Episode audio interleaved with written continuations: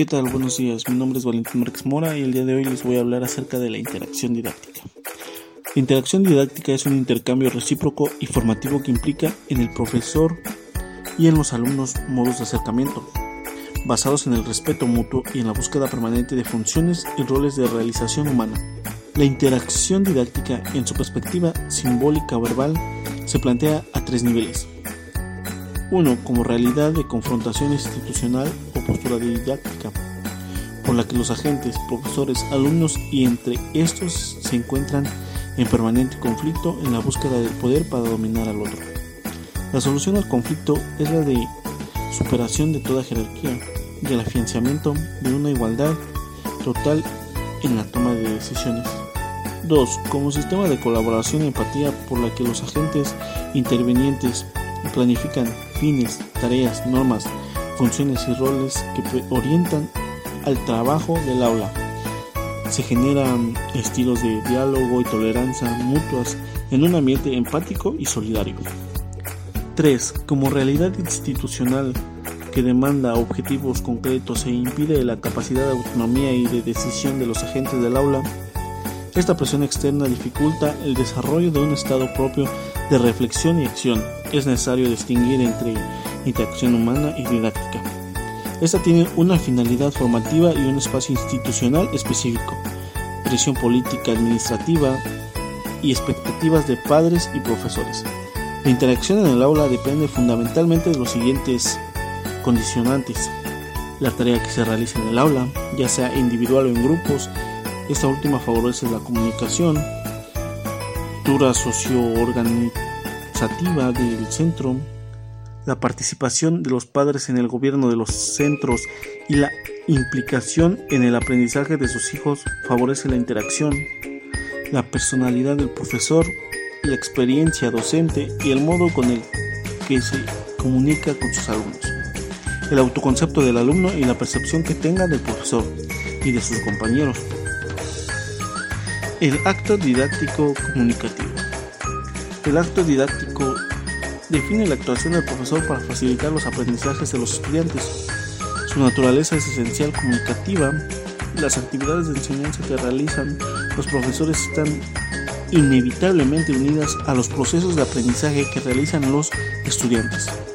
El objetivo de docentes y discentes siempre consiste en el logro de determinados objetivos educativos y la clave del éxito está en que los estudiantes puedan y quieran realizar las operaciones cognitivas convenientes para ello, interactuando adecuadamente con los recursos educativos a su alcance. La selección de los medios más adecuados a cada situación educativa y el diseño de buenas intervenciones educativas que consideren todos los elementos contextuales como contenidos a tratar, características de los estudiantes, circunstancias ambientales, resultan siempre factores clave para el logro de los objetivos educativos que se pretenden. Por ello, el acto didáctico es un proceso complejo en el que intervienen los siguientes elementos. El profesor, que planifica determinadas actividades para los estudiantes en el marco de una estrategia didáctica que pretende el logro de determinados objetivos educativos. Al final del proceso evaluará a los estudiantes para ver en qué medida se han logrado. Los estudiantes que pretenden realizar determinados aprendizajes a partir de las indicaciones del profesor mediante la interacción con los recursos formativos que tienen a su alcance, los objetivos educativos que pretenden conseguir el profesor y los estudiantes y los contenidos que se tratarán. Estos pueden ser de tres tipos, como herramientas esenciales para el aprendizaje, ya sea lectura, escritura, expresión oral, operaciones básicas de cálculo, solución de problemas, acceso a la información y búsqueda inteligente, metacognición y técnicas de aprendizaje, técnicas de trabajo individual y en grupo, contenidos básicos de aprendizaje, como conocimientos teóricos y prácticos, exponentes de la cultura contemporánea y necesarios para desarrollar plenamente las propias capacidades, vivir y trabajar con dignidad, participar en la sociedad y mejorar la calidad de vida. Valores y actitudes. Actitud de escucha y diálogo. Atención continua y esfuerzo. Reflexión y toma de decisiones responsable. Participación y actuación social. colaboración y solidaridad, autocrítica y autoestima, capacidad creativa ante la incertidumbre, adaptación al cambio y disposición al aprendizaje continuo. El contexto en el que se realiza el acto didáctico, según cuál sea el contexto, se puede disponer de más o menos medios. Habrá determinadas restricciones. El escenario tiene una gran influencia en el aprendizaje y transparencia. Los recursos didácticos pueden contribuir a proporcionar a los estudiantes información, técnicas y motivación que les ayude en sus procesos de aprendizaje. No obstante, su eficacia dependerá en gran medida de la manera en la que el profesor oriente su uso en el marco de la estrategia didáctica que está utilizando. La estrategia didáctica con la que el profesor pretende facilitar los aprendizajes de los estudiantes, integrada por una serie de actividades que contemplan la interacción de los alumnos con determinados contenidos. La estrategia didáctica debe proporcionar a los estudiantes motivación, información y orientación para realizar sus aprendizajes. Y debe tener en cuenta algunos principios que son considerar las características de los estudiantes, estilos cognitivos y de aprendizaje, considerar las motivaciones e intereses de los estudiantes, procurar amenidad, proporcionar la información necesaria cuando sea preciso, utilizar metodologías activas en las que se aprendan haciendo, considerar un adecuado tratamiento de los errores que sea punto de partida de nuevos aprendizajes, prever que los estudiantes puedan controlar sus aprendizajes, considerar actividades de aprendizaje colaborativo, pero tener presente que en el aprendizaje es individual realizar una evaluación final de los aprendizajes. Desde otra perspectiva, estos elementos que intervienen en los procesos de enseñanza y aprendizaje se pueden clasificar en tres grupos. En agentes, que son las personas que intervienen, profesores, estudiantes, y la cultura, considerando el continente y los contenidos de este proceso. Factores que establecen relación con los agentes, como clima de la clase, materiales, metodología, sistemas de evaluación. Condiciones. Aspectos relacionados con las decisiones concretas que individualizan cada situación de enseñanza-aprendizaje. Otro tema que tenemos presente es la dimensión contextual de la comunicación didáctica, la cual nos dice que la dimensión contextual es impredecible para poder comprender la naturaleza de la comunicación interpersonal y grupal. Un profesor que quiere ser plenamente consistente de las características de la comunicación didáctica y que quiere adoptar medidas para su perfeccionamiento, ha de conocer datos acerca de la comunidad social en que se encuentra su centro escolar y de la que proceden sus alumnos.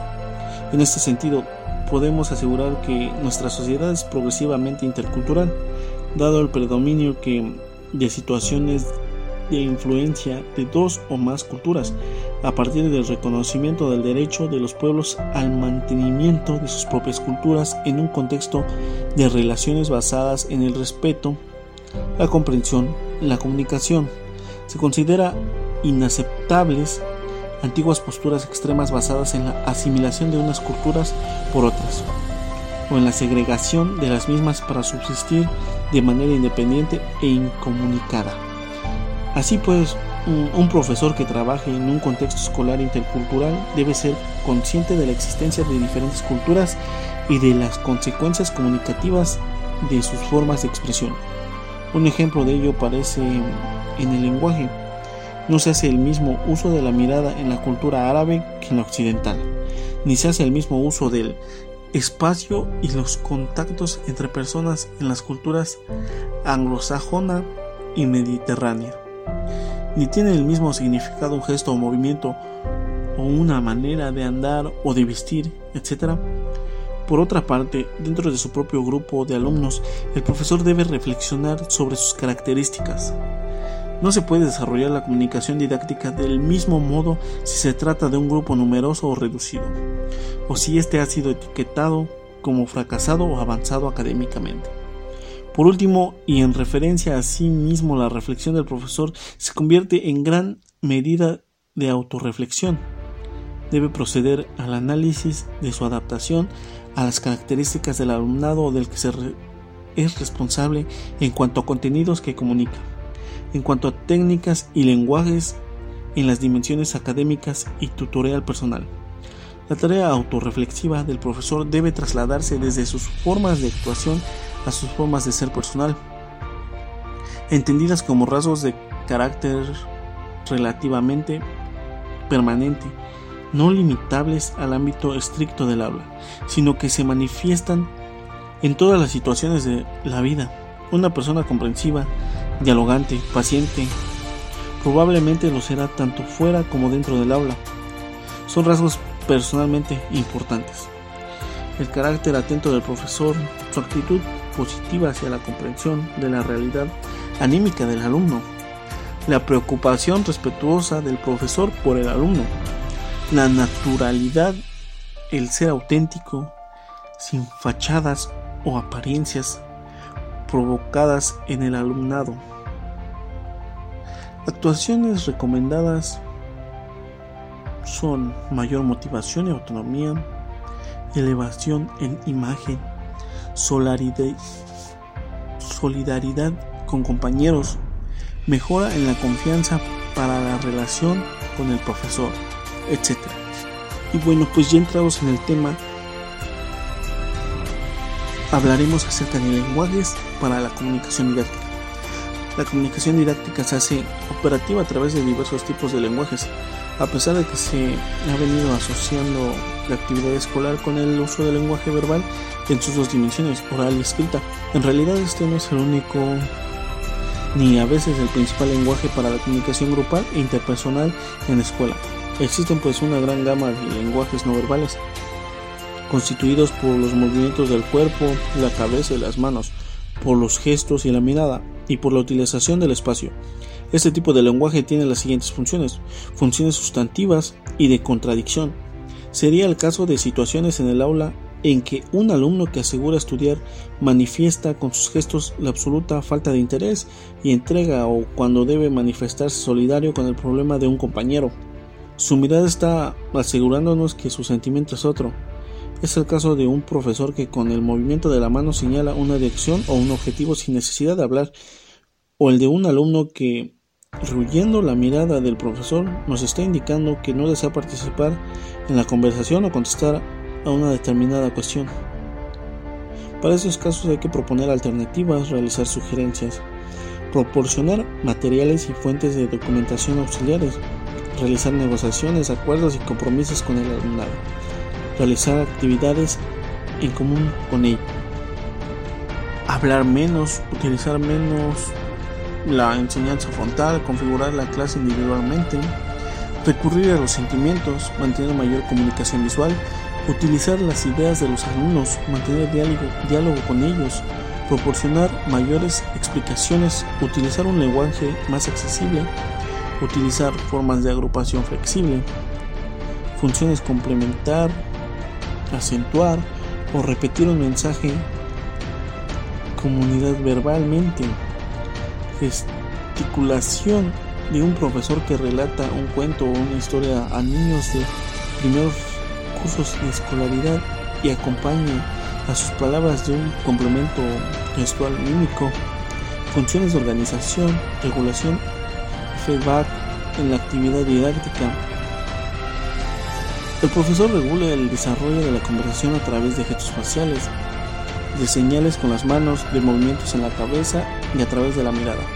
Finalmente, los lenguajes no verbales tienen un poder significativo que se proyecta más allá de las cuestiones intelectuales para vehicular con frecuencia aspectos emocionales.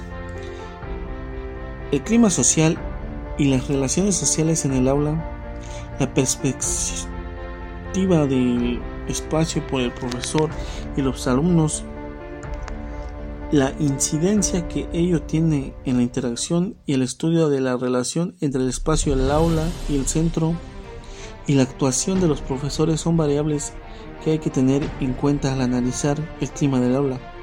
Al analizar lo que acontece en el aula, se ha de proceder comprendiendo globalmente lo que sucede en la clase, insistiendo diferencialmente en el aspecto aspectos esenciales que en la interacción preocupa al profesor y alumnos, analizando el conjunto de elementos constitutivos de la relación.